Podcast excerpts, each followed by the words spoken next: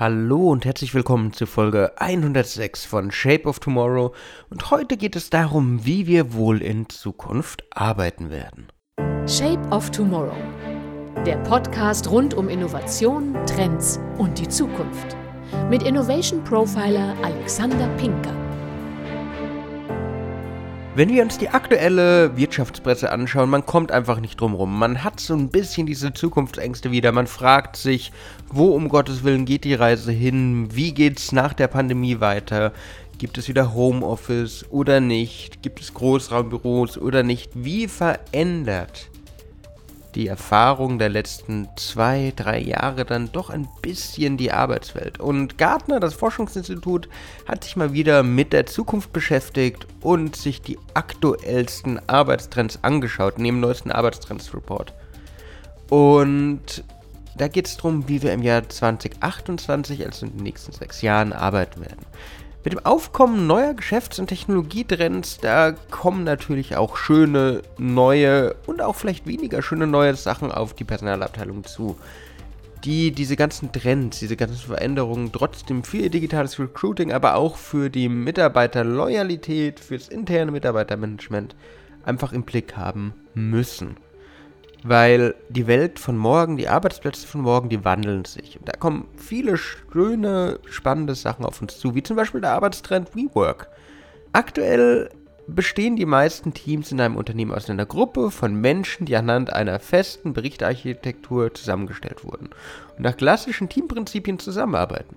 Aber wenn es nach Gartner geht oder nach ihren aktuellen Forschungsergebnissen, sieht das aufgrund der Komplexität der Geschäftsziele anders aus. In Zukunft wird das Ganze ja nicht leichter. Wir haben das Metaverse vor der Tür, wir haben Blockchain, wir haben künstliche Intelligenz und so weiter und so fort. Egal in welchem Bereich, in welcher Branche, ob Logistik, ob Handel, ob äh, Publishing, was auch immer, die ganzen Sachen werden ja nicht weniger komplex. Zur Erreichung der neuen Ziele, zur Erreichung der neuen Projekte und Geschäftsziele braucht es daher verstärkt neue Kenntnisse, neue Fähigkeiten, die über die aktuellen Grenzen hinausgehen. Es braucht eine dynamische Art der Kollaboration, um neue Arbeitsphilosophien voranzubringen. Und diese ganze Veränderung, wie sich Projekte zusammenstellen, wie sich Teams zusammenstellen, wie sich wirklich dieses problemorientierte Projektmanagement, aber auch problemorientierte Lernen gestaltet, das fasst man zusammen unter dem Thema WeWork. WeWork umfasst die Zusammenstellung kleiner, flexibler Teams als Antwort auf die sich verändernden Projektanforderungen und die immer kleineren Zeitrahmen und Projektpakete. Teams schließen sich dabei zu der Bericht weiter äh, zusammen, indem man einfach die Fähigkeiten, die Fertigkeiten sucht, die benötigt werden und diese dann nutzt. Dafür müssen Management und Personaler natürlich in neue Software, in neue Werkzeuge investieren, in neue Fähigkeitsmodelle. Aber da passiert ziemlich viel, wie ich euch in naher Zukunft auch noch näher berichten kann. Da gibt es Möglichkeiten und Wege und auch an sowas arbeite ich gerade, deswegen wird es vielleicht dann noch etwas klarer, warum ich diesen WeWork-Trend so unglaublich spannend finde.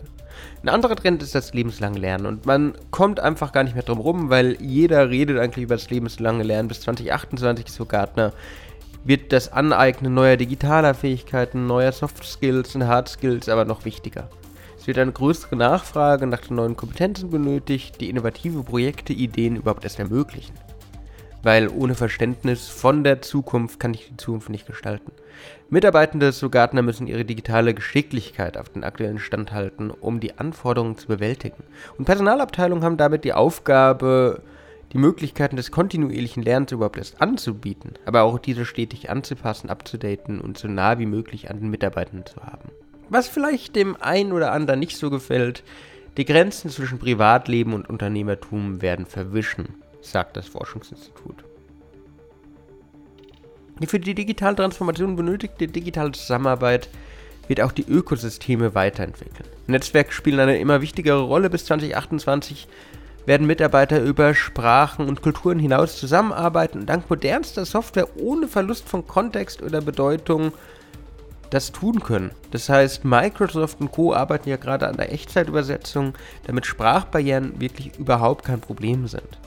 Wenn man sich dann so Sachen wie die Holopotation anschaut, Hologate, Holobox, wie sie alle heißen, Da sind ja auch schöne, spannende Zukunftsmodelle für die Videokonferenzen dabei.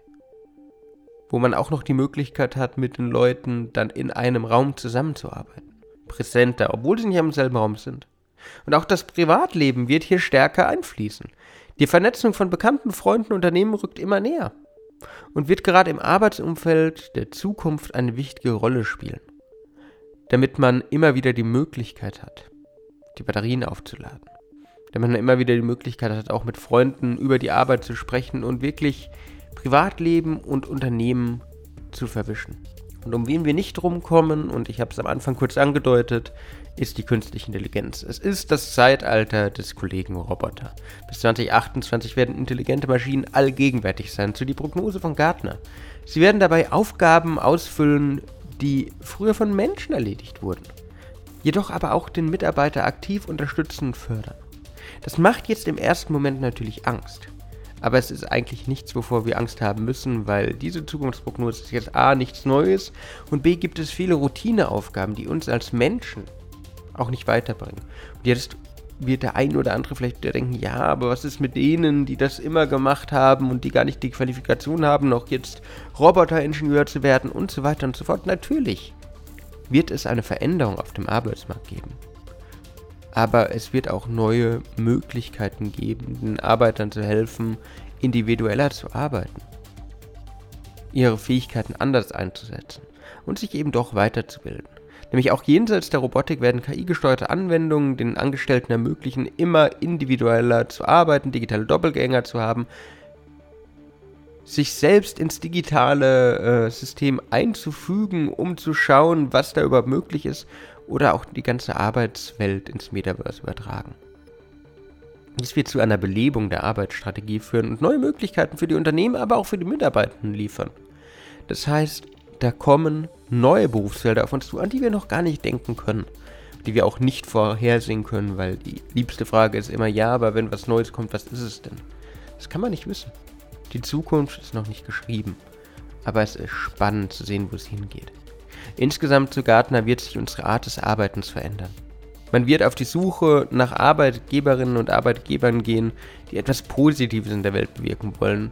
Nicht nur Karriere und Geld stehen im Fokus, sondern wirklich der Sinn der Arbeit. Und das zeigen auch Studien von Stepstone und von Xing. Die Mischung aus allen genannten Punkten und der menschlichen Note werden Unternehmen der Zukunft die Möglichkeit geben, die Welt aktiv zu gestalten und zu formen. Und jetzt liegt es in eurer Hand. Welche der Arbeitstrends seht ihr wirklich als relevant? Welche würdet ihr aufgreifen und welche seht ihr vielleicht eher als Spielerei?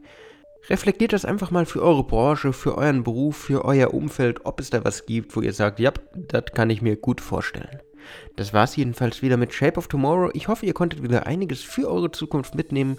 Wenn euch die Folge gefallen hat, würde ich mich freuen, wenn ihr mir folgt, wenn ihr mir ein Like da lasst. Sonst hören wir uns in der nächsten Woche wieder. Bis dann und ciao.